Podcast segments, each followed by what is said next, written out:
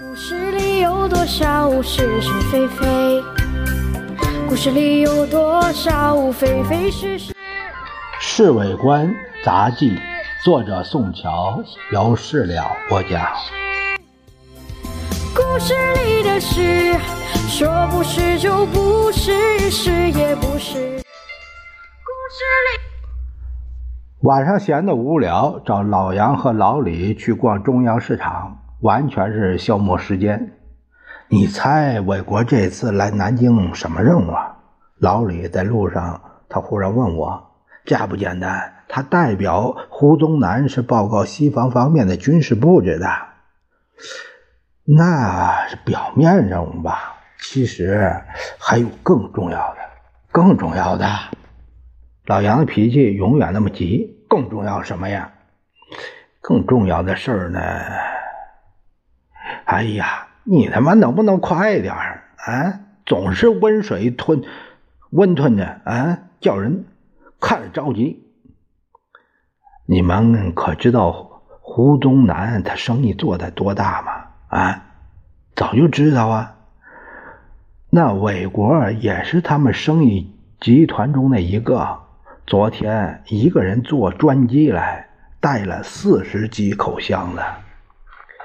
那西安哪来的那货呀？啊，他运到哪儿卖呀？西安有的是特货，哎，宁夏来的特货？什么特货？你太不像话，小陈儿。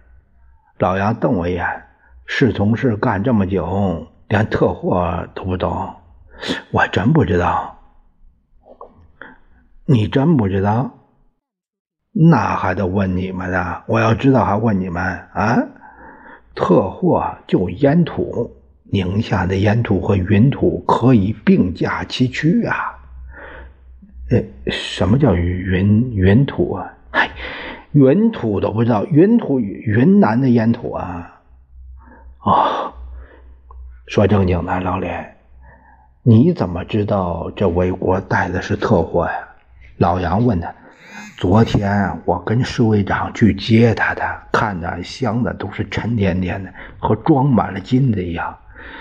而且我好像闻到一股烟土的味儿。再说了，那魏国站在那儿，一直等那几十口箱子都运上卡车以后才走，更证明里面装的是什么了。”这老李一口气儿说了一大套。老李啊！你一定是个老枪，为什么？不是老枪，你能闻出烟土的味儿？说来也怪，那烟土的气味非常容易闻得出来。